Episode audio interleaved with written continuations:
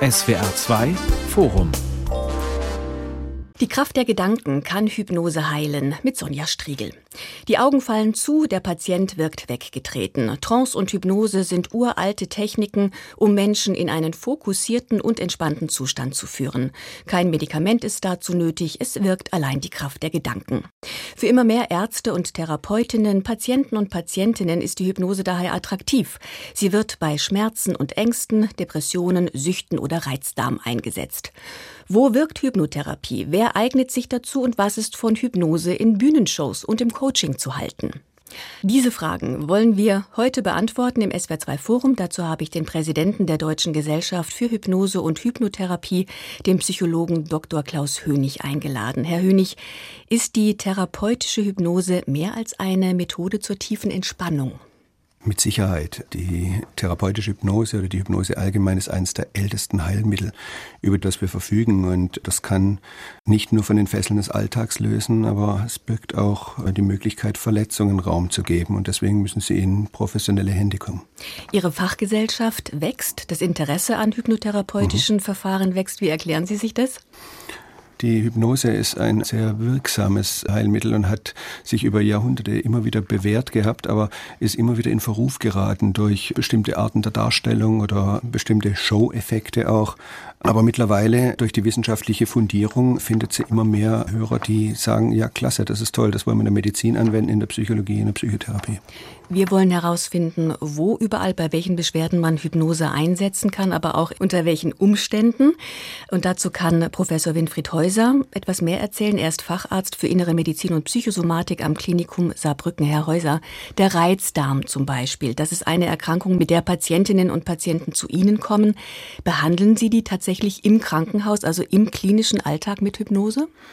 Also sicherlich behandle ich im Krankenhaus keine Patienten mit Reizdarmsyndrom. Reizdarmsyndrom-Patienten werden im ambulanten Bereich behandelt und da bin ich auch in einem medizinischen Versorgungszentrum tätig, wo sich Patienten mit diesem Beschwerdebild vorstellen können. Hypnotherapie ist sicherlich jetzt beim Reizdarmsyndrom nicht die Methode der Wahl. Es gibt ja auch sowohl in Deutschland als auch international Leitlinien zur Behandlung des Reizdarmsyndroms. Da wird die Hypnotherapie auch empfohlen. Das heißt, es ist eine in der Gastroenterologie anerkannte wissenschaftlich anerkannte therapeutische Methode, insbesondere bei mittelschweren und schweren Formen des Reizdarmsyndroms in Kombination mit Ernährungstherapie und mit medikamentöser Therapie. Es gab eine Meldung über eine Studie, die mal wieder belegt, dass Hypnose durchaus bei Reizdarm eingesetzt werden könnte.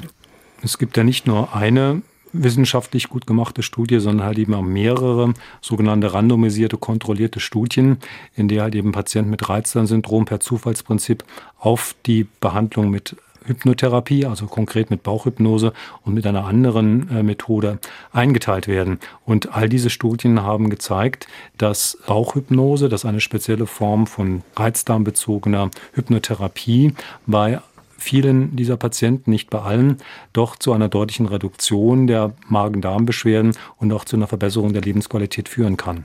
Und die behandeln Sie dann aber eher ambulant? Nur ambulant. Warum nicht in der Klinik? Die Aufenthaltsdauer in internistischen Abteilungen liegt so ungefähr bei sechs Tagen. Da können Sie keine Reizdarmpatienten behandeln, weil bis eine Hypnotherapie wirkt, dauert es halt eben mehrere Wochen bis Monate und es setzt halt eben auch die aktive Mitarbeit des Patienten voraus, dass er halt eben zu Hause diese Bauchhypnoseübung auch selbst durchführt. Also es ist eine klare Domäne der ambulanten Behandlung und nicht der stationären Therapie. Es ist also durchaus ein Zeitfaktor. Hypnotherapie dauert seine Weile, aber es gibt auch Menschen, die sich sehr schnelle Hilfe erhoffen. Und dann wenden sie sich zum Beispiel an Jan Becker. Er nennt sich auf seiner Homepage auch der Wundermacher. Er ist einer der bekanntesten Show-Hypnotiseure Deutschlands. Er gibt Coachings, Seminare, er schreibt Bücher, Bestseller. Herr Becker, wie lange brauchen Sie, damit ich zum Beispiel von meiner Zigarettensucht loskomme? maximal 120 Minuten. Also es geht wirklich sehr, sehr schnell, weil ich mit verschiedenen Methoden arbeite, die ihre Alltagstrance eher auflösen, als dass ich sie in eine neue Trance hineinführe. Das Verhältnis zu den Zigaretten ist oft eine Imagination, was wir im Verhalten mit den Zigaretten verbinden. Wir strukturieren unseren Tagesablauf danach. Und in der Methodik, die ich anwende, geht es darum, den Tagesablauf nicht zu unterbrechen, die Struktur beizubehalten ihres Tagesablaufes, nur sich eben nicht ständig weiter zu vergiften, sondern im Gegenteil etwas zu finden, was sie sogar noch gesunden lässt in diesem Moment. Sie versprechen das in Ihrem Buch, auch Hörbuch, Nichtraucher in 120 Minuten, also das sind zwei Stündchen, das klingt sagenhaft. Ja, Max, meist der, ist sogar, es sogar nur eine Stunde. Der Traum vieler, die äh, seit Jahren versuchen abzuschwören der Zigarette, aber nicht loskommen. Nochmal die Nachfrage, Herr Becker, wie genau machen Sie das? In erster Linie geht es darum, erstmal ein Bewusstsein zu finden, was ist das Rauchen überhaupt. Ja? Wenn man sich das mal anschaut, meist wird der Tagesablauf danach strukturiert. Fast alle, die rauchen, denen geht es auch oft um Entspannung und sie kennen den Moment, dass wenn sie in großen Stressmomenten sind, dass sie mehr rauchen. Ja? Und was man aber da tatsächlich tut, ist, man trennt sich oft vom Stressmoment. Also wenn ich im Büro arbeite, stehe ich auf vom Computer weg, gehe vor die Tür. Oder zu Hause, so die erste Zigarette am Tag, es wird meist mit offenem Fenster oder draußen auf dem Balkon geraucht. Und was ich tue, ist, dass ich mir immer eine Auszeit schaffe und dann verändere ich meinen Atemrhythmus. Das bedeutet, ich atme über drei bis vier Minuten tief ein und wieder aus.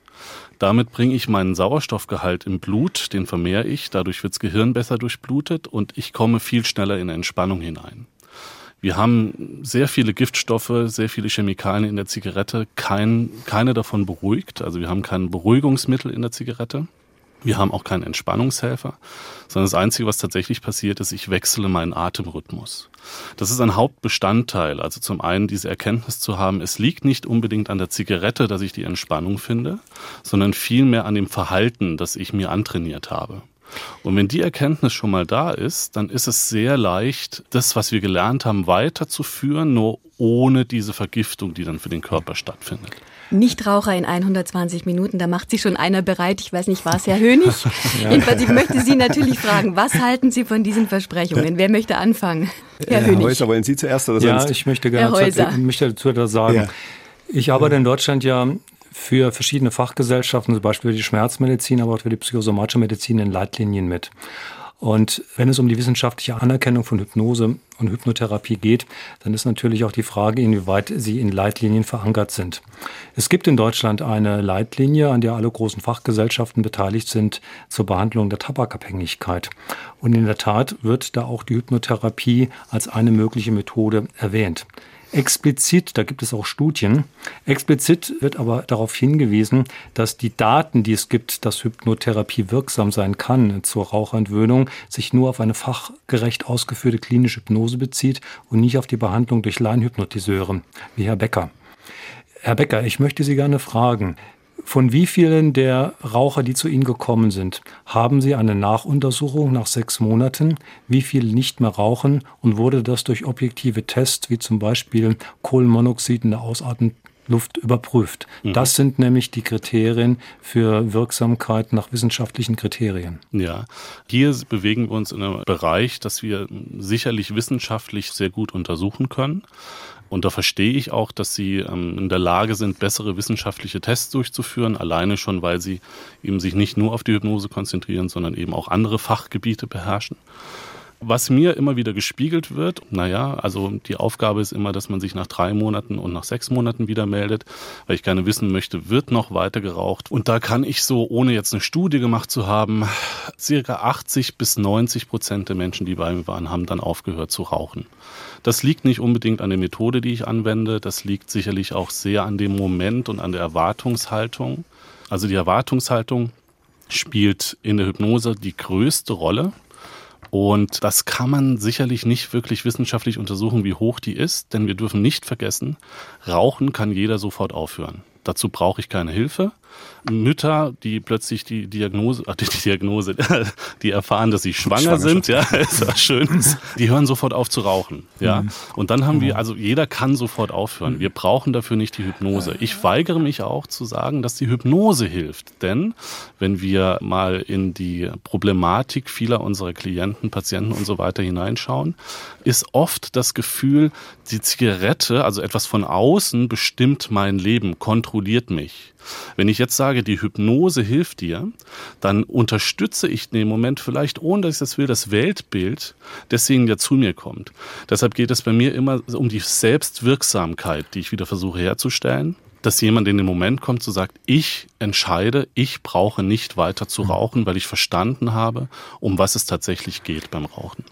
Mir wurde eigentlich noch nie wirklich gespiegelt, dass jemand es nicht geschafft hat, aufzuhören zu rauchen in dem Moment, als er bei mir war, aber ich habe da keine validen Angaben, keine, keine Statistiken geführt. Herr Hönig, ich frage mich mhm. natürlich schon, also bei Süchten liegen doch oft auch andere Alltagsprobleme zugrunde. Alles, was man so weiß, mhm. ist, dass die Rückfallgefährdung bei Süchten sehr groß ist und dann denkt man, gut, man muss da tiefer rangehen, vielleicht psychotherapeutisch herangehen, um von dieser Sucht loszukommen. Man braucht auch unbedingt eine Begleitung durch eine Therapeutin oder einen Therapeuten. Ist das alles gar nicht so wichtig? Hm. Sie sprechen genau das Kriterium an. Was passiert denn mit den Patienten über die längere Zeit? Wie, wie viele bleiben denn tatsächlich dann Nichtraucher? Und vor allem, was passiert, wenn das Rauchen wegfällt? Ja, es geht ja so weit, dass wir sogar Fälle kennen, wo das Rauchen als eine Art Bewältigungsweise sozusagen anderes kaschiert hat. Ja, was dann durch Wegfall des Rauchens nach zum Vorschein kommen kann. Also andere psychische Probleme beispielsweise, lavierte Depressionen oder ähnliches. Wenn ich mich ganz kurz da nochmal einhaken darf, wir müssen natürlich immer aufpassen, dass wir hier nicht wie die Zigarettenindustrie sprechen. Beim Rauchen reden wir nicht von einer wirklich körperlichen Sucht, sondern wir, wir reden von einer teilweise körperlichen Sucht. Zum Großteil steckt beim Rauchen ein Verhalten dahinter, das wir verändern mhm. können. Das hat nichts mit äh, Zigarettenindustrie zu tun, sondern es hat das was mit wissenschaftlicher Trennschärfe zu tun. Ob ich jetzt von missbräuchlicher Verwendung von Zigaretten oder von gesundheitsschädlichen Konsum oder von Tabakabhängigkeit spreche. Es gibt mhm. eine Tabakabhängigkeit mit entsprechender körperlicher Abhängigkeit und muss sich Entzugssyndrom entwickeln. Das sind alles Menschen, die Sie in Ihrem Kontext der Bäcker nicht sehen. Die sehen Sie aber zum Beispiel in internistischen und gefäßchirurgischen Kliniken, die mit amputierten Fingern noch mit irgendwelchen Stummeln am Tag noch 40 bis 60 ja. Zigaretten rauchen. Das ist eine echte Sucht und das bedarf auch anderer Behandlungsmethoden. Absolut. Nur was ja, mir da eben ambulanten, ja. Entschuldigung, ja. Äh, was mir da ja, tatsächlich ja. auch fehlt, ist, da sind wir jetzt wieder sehr im Extrem, ja, also die abgetrennten Gliedmaßen und so weiter und so fort. Und da fehlt mir im ganzen Ansatz, wenn es darum geht, eben in diesen Nichtrauchermoment reinzukommen, wirklich das Auflösen der alten Trance, dass wir sagen, um was geht es tatsächlich, dass es darum geht, dass wir den Atemrhythmus wechseln, das ist ein ganz, ganz großer Aspekt. Und immer wieder, wenn ich mit Ärzten und so weiter spreche, wird mir das gespiegelt, dass das niemals erwähnt kommt, wird und auch nie in Betracht gezogen gezogen wurde. Und danach ist ein sehr großes Aha-Erlebnis auch beim Klienten und tatsächlich auch bei der Ärztefachschaft. Und das sollten wir vielleicht noch mal mehr bedenken, dass wir das mehr mit einfließen lassen in die unterschiedlichen Behandlungen, nennen wir es jetzt Psychotherapie, Hypnose oder medizinische Anwendung. Was ja auch ein Aspekt ist und der betrifft auch die Art, wie Sie arbeiten, Herr Becker, das ist die Selbsthypnose.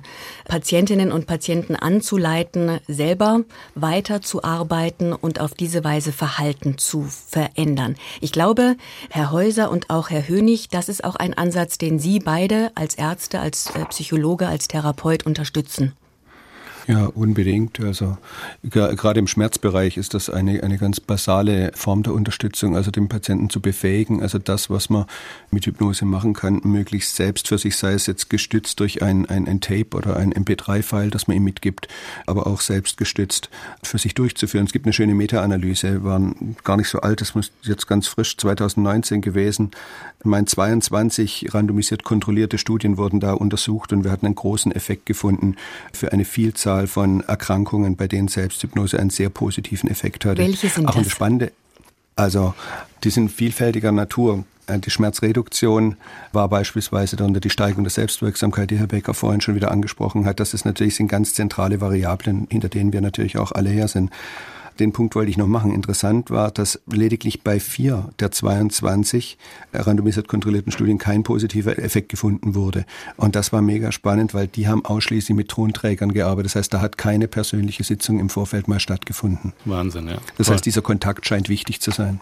Herr Häuser, das würde ja dagegen sprechen, quasi nur auf Selbsthypnose-Mechanismen zu setzen, sondern das stärkt die Rolle der Therapeutinnen und Therapeuten bei der Hypnotherapie. Unbedingt stärkt das die Bedeutung der persönlichen Therapeut-Patient-Beziehung. Auf der anderen Seite müssen wir doch über abgestufte Versorgungskonzepte sprechen, wenn es jetzt gerade um Krankheitsbilder geht, die halt eben sehr häufig sind. Was weiß ich zum Beispiel Zigaretten rauchen oder auch äh, Reizdarmsyndrom.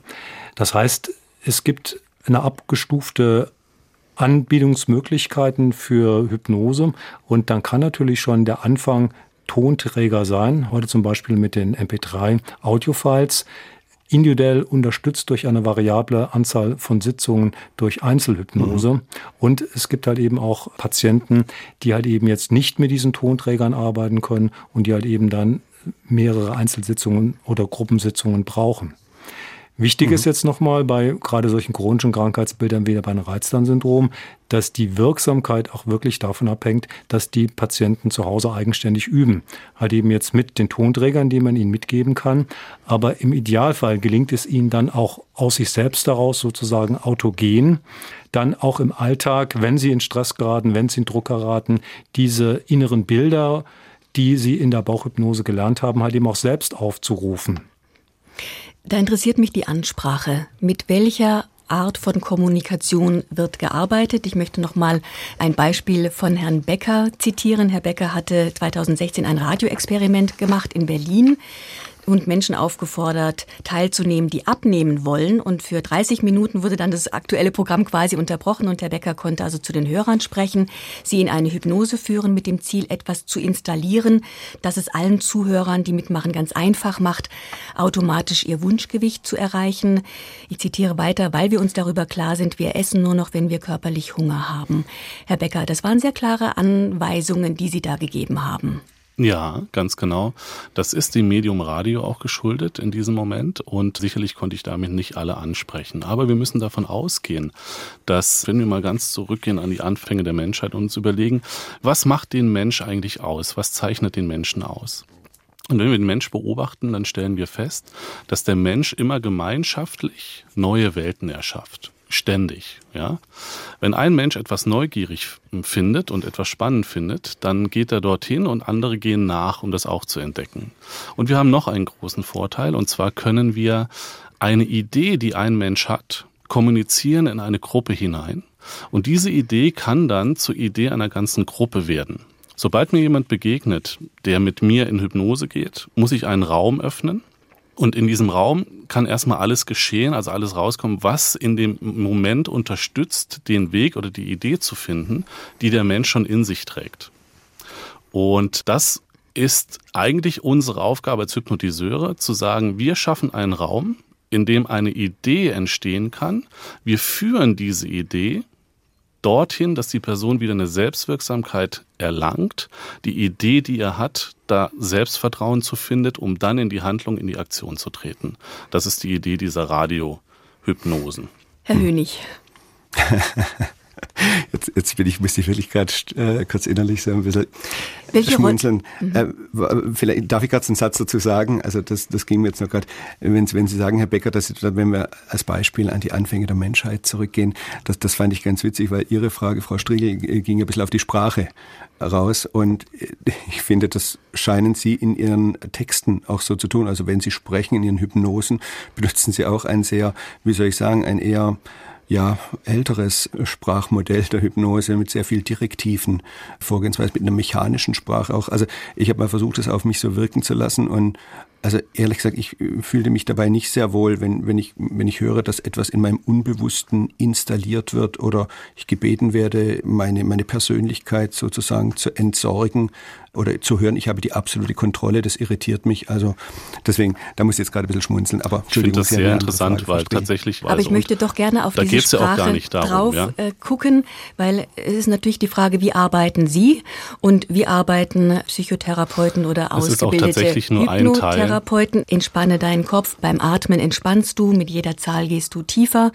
Das sind solche Nein, Sätze. entspanne deinen Kopf, entspanne deinen Hals, entspanne deinen Oberkörper.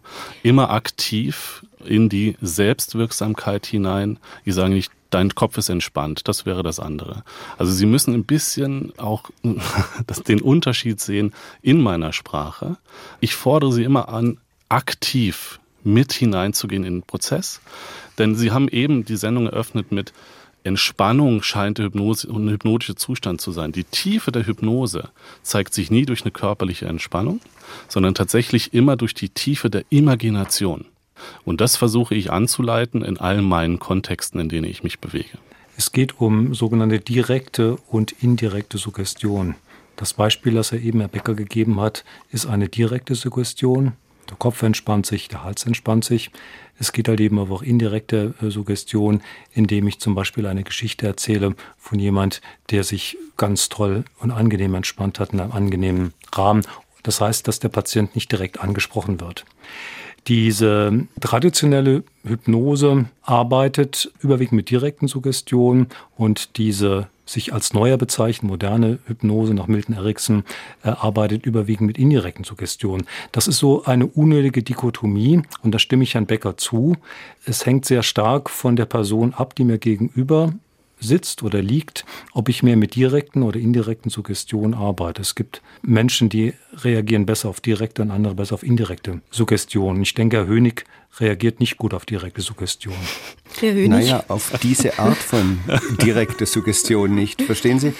Ich mag das nicht gern, wenn relativ unreflektiert und zeitlich unbegrenzt Dinge quasi einem einsuggeriert werden, sondern ich finde es einen würdevollen Umgang, quasi selber sich da etwas, wie soll ich sagen, im, im Zaum zu halten. Also gerade diese Beispiele, ich, ich habe jetzt nicht so viele äh, im Ohr, aber ebenso, wenn ich sowas höre wie absolute Kontrolle, das ist, also das braucht's nicht. Oder gruselig ist auch die Vorstellung, dass etwas installiert wird in meinem Unbewusstsein. Das will ich nicht haben.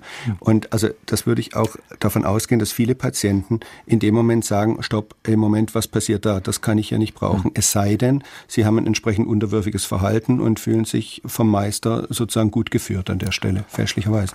Was wir hier natürlich auch mal sehen müssen, in welche Sprache benutzt eigentlich der Mensch, mit dem wir in Kontakt treten. Und wir leben gerade auch in einer digitalen Welt. Wir benutzen gerade im neurolinguistischen Programmieren, das von Milton Erickson sozusagen abgeschrieben wurde, redet man auch von der Programmierung im Unterbewusstsein. Also ich denke, es ist auch nochmal begriffliche Klarheit notwendig. Der Begriff Hypnose wird jetzt auch hier in unserem Gespräch für zwei Dinge benutzt. Das eine ist erstmal als eine Technik, um einen Zustand zu erzielen und zweitens als Wort für den Zustand selbst. Es ist sinnvoller, diesen Zustand, der erzielt wird, als hypnotische Trance zu bezeichnen, wenn er zum Beispiel jetzt im Rahmen von einer therapeutischen, in einem therapeutischen Kontext äh, genommen wird. Die Kraft der Gedanken. Kann Hypnose heilen? Das fragen wir heute im SWR2 Forum und Antworten geben der Psychologe und Präsident der Deutschen Gesellschaft für Hypnose und Hypnotherapie Dr. Klaus Hönig, der Arzt und Spezialist für Psychosomatik Professor Winfried Häuser und der Hypnotiseur und Coach Jan Becker. Ich würde jetzt gerne mal versuchen, genauer zu erklären, was dieser hypnotische Zustand ist zum Beispiel der Zustand vor dem Einschlafen oder ähnlich dem völligen Versinken in ein Buch oder eine bestimmte Tätigkeit, wenn wir also bestimmte Außenreize gar nicht mehr wahrnehmen, das Gefühl für Raum und Zeit verloren geht. Was ist das für ein Bewusstseinszustand, Herr Hönig?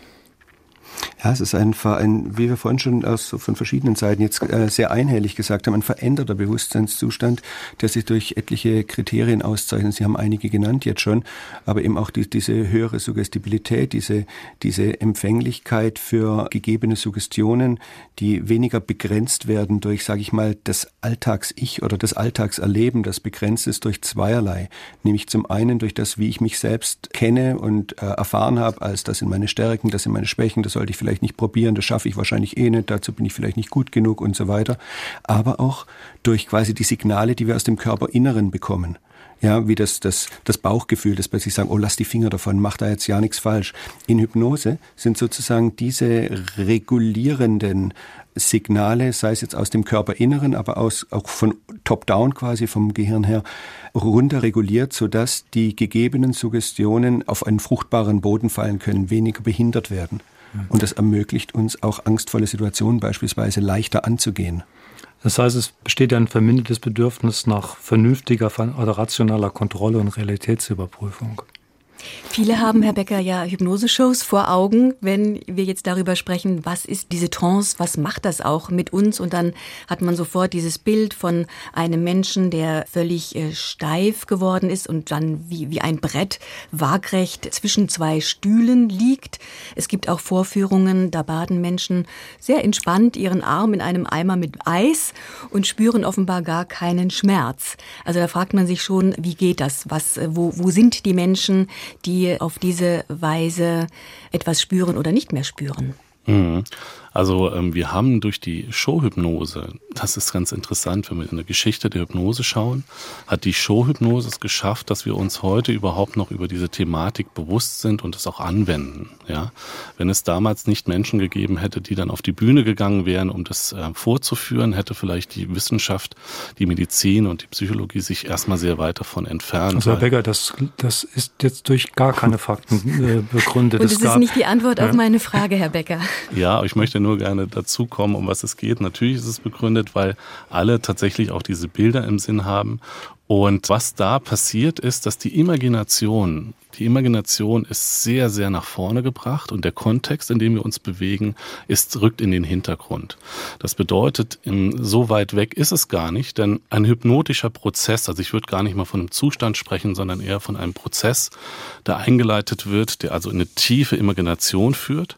Und ähm, der ist aber auch sehr schnell herzustellen. Wenn ich äh, die Hand kurz berühre eines ähm, Klienten oder eines Zuschauers und frage nur, wie verändert sich diese Berührung und der Zuschauer antwortet damit, damit, dass er sagt, aus der Berührung, es fühlt sich plötzlich an wie ein Prickeln auf meiner Hand, dann ist die Wahrnehmung dessen, was er als ersten Impuls hatte, verändert. Nicht, dass ich das verändert habe, sondern er hat durch seine Imagination, durch das, was der Mensch kann, nämlich körperliche Wahrnehmung verändern, hat er diesen Impuls, diesen Reiz zu seiner Realität gemacht. Und das kann ich relativ schnell nutzen, um dann eventuell ein Gefühl der Wärme zu generieren im Arm. Und wenn die Person dann aber im Eiswasser ist und dieses Gefühl in sich aufbringt, die Wahrnehmung verändert, spürt sie eben nicht mehr die Kälte. Das sollte man nicht zu lange machen, weil der Körper natürlich Kälte spürt, ist ja klar. Ja, aber die Wahrnehmung, die lässt sich sehr schnell beeinflussen und tatsächlich auch verändern. Und das ist das Schöne an diesem hypnotischen Prozess, an diesem Trance-Prozess, dass wir dadurch die Wahrnehmung der Wirklichkeit, unsere subjektive Wirklichkeit verändern können. Also was Hypnose mhm. auch alles bewirken kann, zeigen ein paar Beispiele.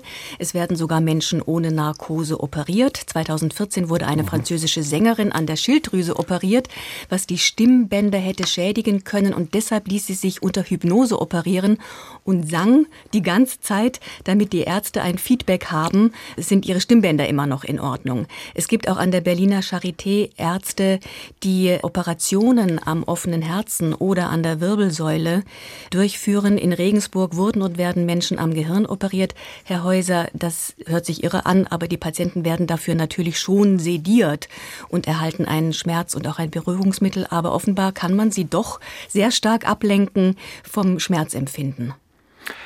Also das sind jetzt alles sehr interessante, aber Einzelfälle und das kann niemals eine Routine für Hirn oder für Wirbelsäulenoperationen sein. Die Operation am offenen Gehirn, die Sie angesprochen haben, die in Regensburg vor nach dem Brosser Hansen als Anästhesist durchgeführt worden sind, haben die Patienten kein Beruhigungsmittel erhalten. Das heißt, das war schon ganz wichtig gewesen, dass die ganz wach gewesen mhm. sind und auch konkrete Antworten gegeben haben, weil halt eben einzelne Teile ihres Gehirns elektrisch stimuliert worden sind. Also das heißt, es gibt sehr viele Fallberichte, auch von großen Operationen, Sie haben das angesprochen, am Herzen oder an, oder an der Schilddrüse, die in reiner Hypnonarkose durchgeführt worden sind. Aber das sind Einzelfälle und die sind auf gar keinen Fall geeignet, das als medizinisches Routineninstrument einzusetzen. Aber wie geht dann dieser Prozess vor sich? Da gibt es an sich sehr gute Untersuchungen, was zum Beispiel bei einer hypnotisch induzierten Analgesie äh, passiert. Was ist das? Na, also ein hypnotisch induziertes vermindertes oder fehlendes Schmerzempfinden. Es lassen sich ja heute mit bildgebenden Verfahren, zum Beispiel mit Kernspinnuntersuchungen oder auch mit Aufzeichnung der elektrischen Aktivität im Gehirn. Mit EEG lassen sich ja die Aktivitäten von einzelnen äh, Hirnarealen messen und man kann halt eben auch sehen, was in Hypnose passierte, zum Beispiel wenn ein vermindertes oder fehlendes Schmerzempfinden suggeriert wird. Dann sind, werden eigentlich die Verbindungen zwischen verschiedenen Hirnarealen, die bei unserem normalen Schmerzempfinden beteiligt sind, das heißt die Kombination eines Sinneseindrucks, da brennt es in meiner Haut und der gefühlsmäßigen Bewertung, das ist für mich sehr unangenehm, das ist ekelhaft, das wird voneinander sozusagen dissoziiert getrennt. Und Herr Hönig, Reframing ist doch auch ein sehr, sehr wichtiges Verfahren, um bei Menschen, die sich gerade in Trance befinden, bestimmte Sinneseindrücke, wie zum Beispiel das Geräusch einer, äh, einer Knochensäge, zu ersetzen mit einem Sinneseindruck aus der Vergangenheit. Ja, das, das ist, glaube ich, das eines der Kernelemente, dass wir, wenn wir in einer problematischen Situation sind oder in einer Art Problemtrance kommen, und das heißt, dass wir selektiv bestimmte Dinge wahrnehmen. Und was wir in der Hypnose versuchen, ist quasi diesen Kontext zu verändern, ihn entsprechend anzureichern, am besten mit Ressourcen des Patienten, sodass diese Situation für den Patienten anders bewältigbar wird. Können Sie mal ein Beispiel geben? Wenn Sie mögen, ich habe ein schönes Beispiel von einer Patientin, die wirklich nichts mit Psychotherapie am Hut hatte und schon gar nicht mit Hypnose, die mit dem, vor dem Problem stand, dass sie eine Bestrahlung bekommen sollte im Rahmen einer Krebserkrankung und wahnsinnige Angst vor dieser Bestrahlung hatte. Da wurde dann ihr Kopf quasi auf einem Brett festgemacht und Dame war so Mitte 60 etwa und kam dann, sagt sie, in drei Tagen geht's los. Und dann sagte ja, also, mein, wo wären Sie denn lieber anstatt dort? Und dann sagt sie, hat sie erst gewundert, sagt sie, überall. Und dann meint sie, aber ja, in ihrem Garten eben. Und hat von diesem Garten erzählt. Habe ich sie schildern lassen, was sie dort macht und was sie dort erlebt, habe sie auf die Reize fokussiert und habe sie dann in Trance geführt und das Ganze quasi nacherleben lassen, wie sie da durch den Garten geht und diese guten Gefühle, die dabei aufkommen. Und danach habe ich ihr das mitgegeben. Ich gesagt, wissen Sie was, sagen Sie den Leuten dort, wenn die ihre Arbeit machen, die sollen Ihnen sagen, wenn sie sie nicht mehr brauchen, weil dann gehen sie innerlich in ihren Garten. Anderthalb Wochen später habe ich sie wieder gesehen und wollte mit ihr darüber reden, aber sie hatte andere Probleme. Und fing von ihrem Mann an zu erzählen. Dann sage ich irgendwas, was ist mit der Bestrahlung? Sie, ach, mit der Bestrahlung? Nö, das läuft, das ist gut, das bin ich fast durch. Und dann meinte ich, ja, wie, Sie seien fast durch? Sagt sie, ja, ich gehe ja immer in meinen Garten. Hm. Also wunderbar, ja, verstehen klar. Sie ein bisschen so, ja.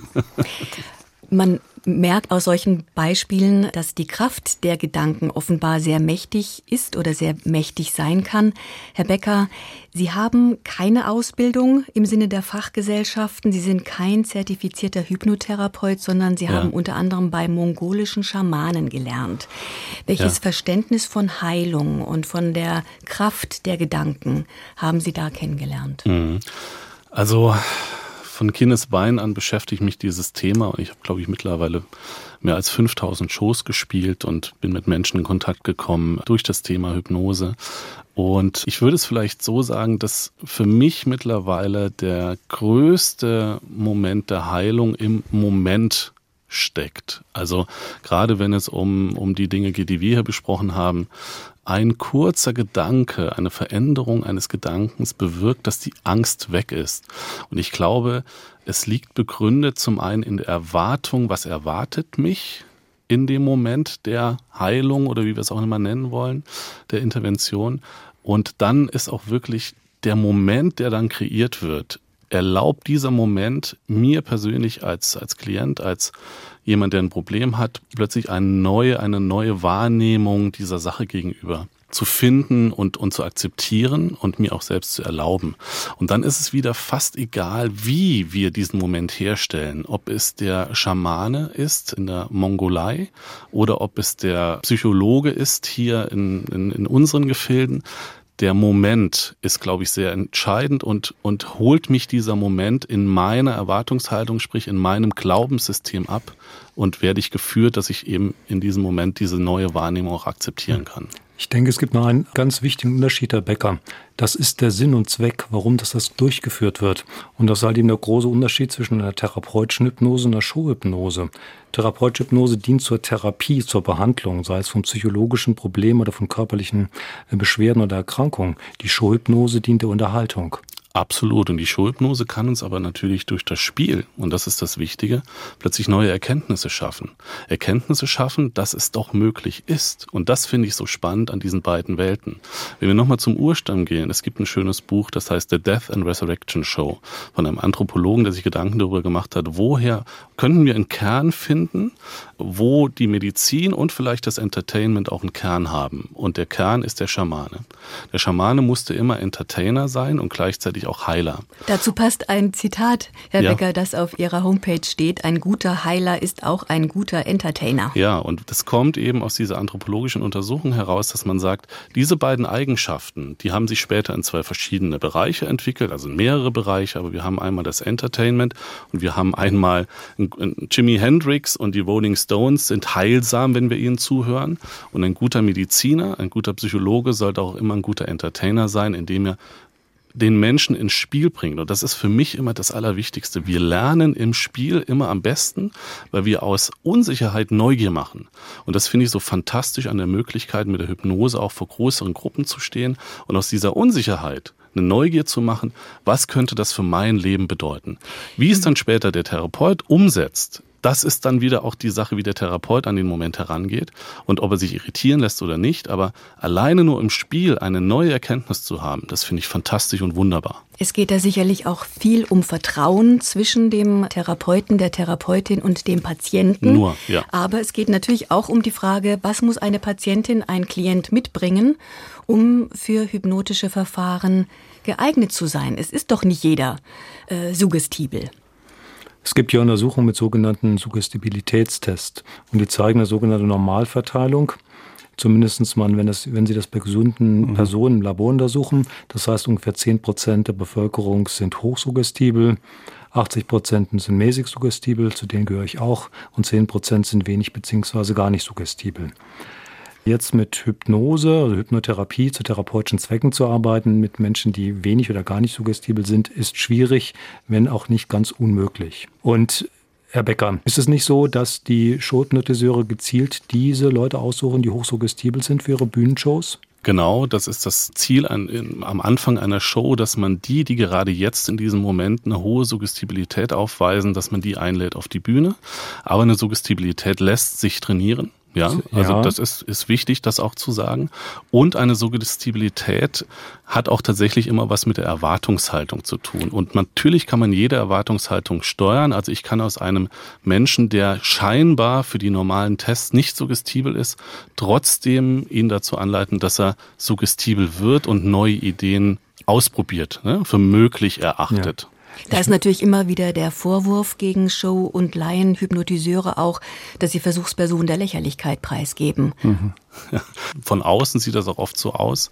Das würde immer auch gegen meine eigene Ethik gehen. Also es geht niemals darum, jemanden vorzuführen auf der Bühne, sondern es geht darum, jemanden ins Spiel zu bringen auf der Bühne und eine neue Erkenntnis zu vermitteln. Herr Becker, ich kenne jetzt nicht Ihre Bühnenshows, aber ich kenne Bühnenshows, die jetzt hier bei mir in der Nähe in RTL 2 laufen, ja. wo, wo Menschen dann von einem genau. Bühnenhypnotiseur mit einem Besen auf der Bühne tanzen. Ja und sich nachher, wenn man sie fragt, ganz fürchterlich schämen, dass sie das zugelassen haben. Ja, das ist natürlich krass. Also da würde ich mich auch von distanzieren. Aber ich glaube auch, dass das sicherlich was mit dem TV-Konzept zu tun hat.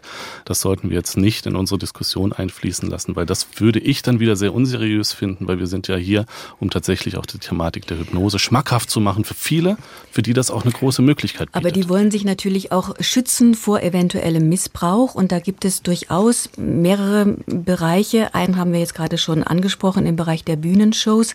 Falsche Falsche Suggestionen durch einen Therapeuten können Schaden anrichten, etwa dann, wenn in der Klientin falsche Erinnerungen, also falsche Bildfetzen hervorgerufen, abgespeichert werden und dann wirklich als real erinnert werden. Kommt das oft vor? Ist das wirklich eine große Gefahr, auf die ich achten muss, wenn ich mich als Patientin in so einen Prozess begebe? Herr Hönig. Ja, auf jeden Fall, auf jeden Fall. Jedes Heilmittel, das eine Wirkung hat, hat in der Regel auch das Potenzial, Nebenwirkungen zu entfalten. Und je nachdem, wie die Hypnose ausgeführt ist, können ganz unspezifische Nebenwirkungen auftreten, dass eben Verwirrung, Kopfschmerzen oder sowas entstehen. Aber eben auch, wie ich schon erwähnt hatte, die Kompensationen von versteckten psychischen Problemen, die möglicherweise da sind, wie auch eine Manie, die gedeckelt war, also eine so stark erhöhte Gestimmtheit, bis hin zu Retraumatisierungen, wie Sie es angesprochen haben, dass Dinge, die unser Bewusstsein geschafft hat, zu unterdrücken über lange Jahre im Rahmen dieser erniedrigten Schwelle in Trance sozusagen sich reaktivieren kann. Als Psychotherapeut äh, würde ich mich dann hinreichend sicher fühlen, dann auch mit den Situationen umgehen zu können. Aber wenn ich jemanden quasi ins Publikum wieder zurückschicke, weiß ich nicht, was danach dann passiert oft, das, was mir gespiegelt wird, ein großes, großes Interesse. Ob jetzt alle zu mir kommen müssen, das ist natürlich Ne? das Thema es ist eben so spannend. Ne? Absolut, ja. Und da würde ich auch jedem raten, der sich eher dorthin gezogen wird, natürlich auch dorthin zu gehen. Und das ist, glaube ich, wichtig, dass das Thema mehr noch in die Öffentlichkeit getragen werden muss, weil es eine wunderbare Sache ist, die jeder Absolut. Mensch gut für sich gebrauchen kann. Ist die Hypnose, Hypnotherapie deswegen auch so attraktiv, weil es eben ein Verfahren ist, ohne Medikamente, ohne dass irgendetwas mir äh, intravenös verabreicht wird. Es ist eine schonende Methode, nur sie benötigt eben ihre Zeit. Also man muss sich auf einen Prozess einlassen, man muss unter Umständen auch sehr viel selber üben. Herr Häuser, wie ist dieses Verfahren einzuschätzen in der doch sehr ökonomisierten Gesundheitswelt? Wenn Hypnose eingesetzt wird im Rahmen der Psychotherapie. Da wissen wir, dass Psychotherapie halt eben auch Zeit braucht. Und da gibt es ja auch von den gesetzlichen privaten Krankenkassen vorgeschriebene und erstattete Zeitkontingente von 25 bis 50 Sitzungen. Und wenn es jetzt um den Bereich der somatisierten oder technisierten Medizin geht, dann ist das schon sehr viel schwieriger. Selbstverständlich, Herr Hönig, das war ein beeindruckendes Beispiel gewesen für die Patientin, die Sie unterstützt haben, hypnotherapeutisch diese Strahlentherapie gut zu durchstehen. Aber wir sind uns alle klar, es gibt so viele Patienten, Patienten, die täglich Chemotherapie oder Strahlentherapie bekommen, dass es gar nicht genügend Hypnotherapeuten gibt, um diese mhm. Patienten darin einzuweisen, wenn sie denn Interesse daran hätten. Absolut, ja.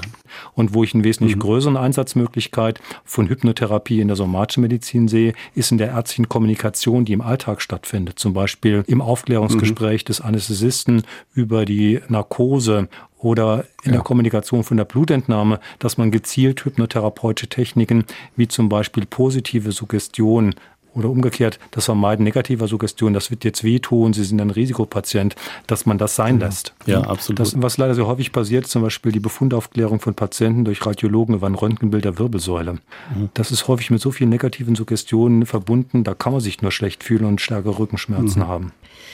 Die Milton Erickson Gesellschaft, das ist neben der Deutschen Gesellschaft für Hypnose und Hypnotherapie, die Herr Hönig als Präsident hier in dieser SWR2 Forumsrunde vertritt, die zweite große Fachgesellschaft, die Hypnotherapeuten ausbildet und Hypnose als Therapie anbietet. Also die Milton Erickson Gesellschaft wollte ihre große Jahrestagung abhalten. Interessant fand ich das Thema, nämlich die Folgen der Digitalisierung und KI im Bereich von Medizin und Psychologie. Herr Häuser und Herr Hönig, der Arzt Arzt und der Psychologe, was meinen Sie beide? Könnten denn gerade bei der Hypnose irgendwann in einer nahen Zukunft künstliche Systeme den Therapeuten ersetzen, indem sie sich dann auch sehr schnell an die individuelle Leidensgeschichte des Patienten anpassen? Also ich bin skeptisch jetzt gerade. Also etwas in mir sagt sofort Nein. Also solange es kommt darauf an, was wir vorhaben. Also es wird was anderes sein, falls sowas irgendwann mal eintritt. Ja, äh, aber was mit der therapeutischen Beziehung heutzutage äh, möglich ist und wie wichtig diese ist, ähm, kann, kann, ich mir nicht vorstellen, dass ein, ein, ein digitales System sozusagen äh, uns dann mit einer KI, also mit einer irgendeiner Art einer künstlichen Intelligenz ersetzt äh, werden könnte. Das, nee, sehe ich momentan nicht. Also ich sehe es anders. Es wird kommen. Es kommt jetzt schon der Radiologie, dass einige radiologische Befunde von den selbstlernenden künstliche Intelligenzsysteme äh, verlässlicher sind als die der Radiologen. Und es wird auch in einigen Jahren möglich sein, Selbstlernsysteme zu entwickeln, die auch diese individualisierten, indirekten Suggestionen geben können. Das, was jetzt, wo wir für Jahre hinweg Psychotherapeuten brauchen. Es gibt sogar jetzt erste Untersuchungen, die auch zeigen, dass Menschen in der Lage sind, eine persönliche Beziehung zu einem Roboter aufzubauen. Also ich denke, wir müssen da sehr, sehr aufmerksam sein, wie diese Digitalisierung verlaufen wird. Und nur noch die letzte hm. Frage. Wie finde ich einen guten Hypnotherapeuten, eine gute Hypnotherapeutin? Ja, die deutschsprachigen Hypnosegesellschaften haben eine Seite auf den Weg gebracht, hypnose.de. Dort äh, finden Sie ausführlich Informationen zu all diesen Fragen, also welcher Therapeut eignet sich, welche wäre gut, was welche Voraussetzungen gibt, welche Behandlungsmethoden existieren und so weiter. Also Stressbewältigung, Zahnarztphobie, Heuschnupfen, Reizdarm, hm. Rauchen, Prüfungsängste, ja. Phobien allgemeiner Art und Weise. Genau, bis hin zur Traumatisierung, ja. Die Kraft der Gedanken kann Hypnose heilen, war unser Thema heute im Forum. Und ja, sie kann es. Zumindest kann sie bei vielen Krankheiten zur Heilung beitragen. Darin waren sich meine Gäste einig, aber vielleicht nicht immer über den Weg und die Art der Hypnose. Ich bedanke mich bei Jan Becker, Hypnotiseur und Buchautor aus Berlin, bei Klaus Hönig, er ist Präsident der Deutschen Gesellschaft für Hypnose und Hypnotherapie und bei Winfried Häuser, Internist und Facharzt für Psychosomatik am Klinikum Saarbrücken. Die Gesprächsleitung hatte Sonja Striegel.